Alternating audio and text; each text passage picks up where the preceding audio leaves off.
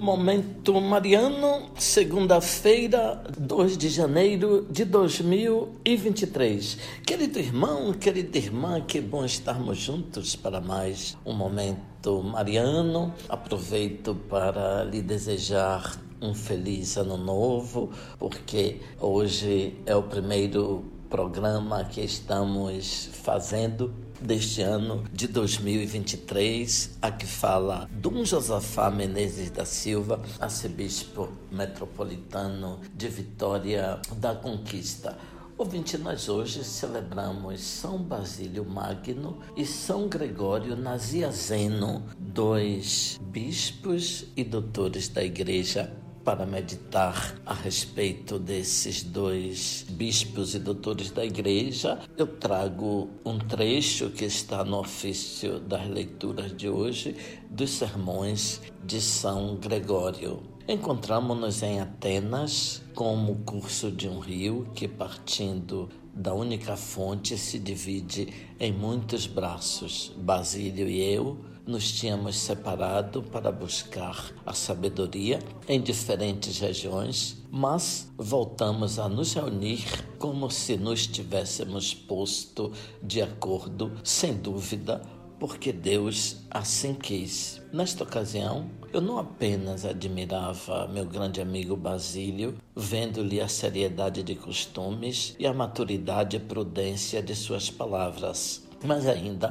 tratava de persuadir a outros que não o conheciam tão bem a fazerem o mesmo. Logo começou a ser considerado por muitos que já conheciam sua reputação. O que acontece então? Ele foi quase o único entre todos os que iam estudar em Atenas a ser dispensado da lei comum e parecia ter alcançado maior estima do que comportava sua condição de novato.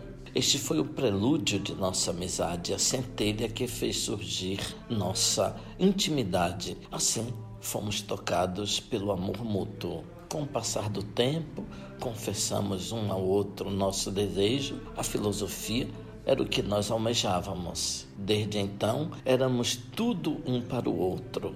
Morávamos juntos, fazíamos as refeições à mesma hora, estávamos sempre de acordo, aspirando aos mesmos ideais e cultivando cada dia mais estreita e firmemente nossa amizade movia-nos igual desejo de obter o que há de mais desejável, a ciência.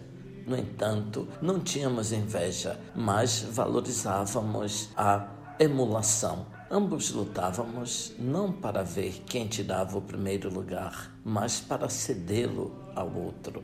Cada um considerava como a própria glória a glória do outro. A única tarefa e objetivo de ambos era alcançar a virtude e viver para as esperanças futuras, de tal forma que, mesmo antes de partirmos desta vida, tivéssemos emigrado dela.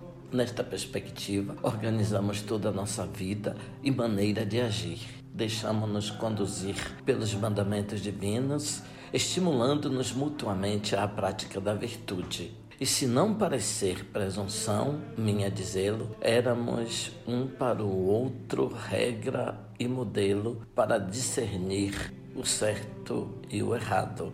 Assim como cada pessoa tem um sobrenome recebido de seus pais ou adquirido de si próprio, isto é, por causa da atividade e orientação de sua vida, para nós a maior atividade e o maior nome era sermos realmente cristãos como tal reconhecidos. Abençoe-vos, Deus Todo-Poderoso, Pai, Filho, Espírito Santo. Amém. Ouvinte, louvado seja nosso Senhor Jesus Cristo, para sempre seja louvado.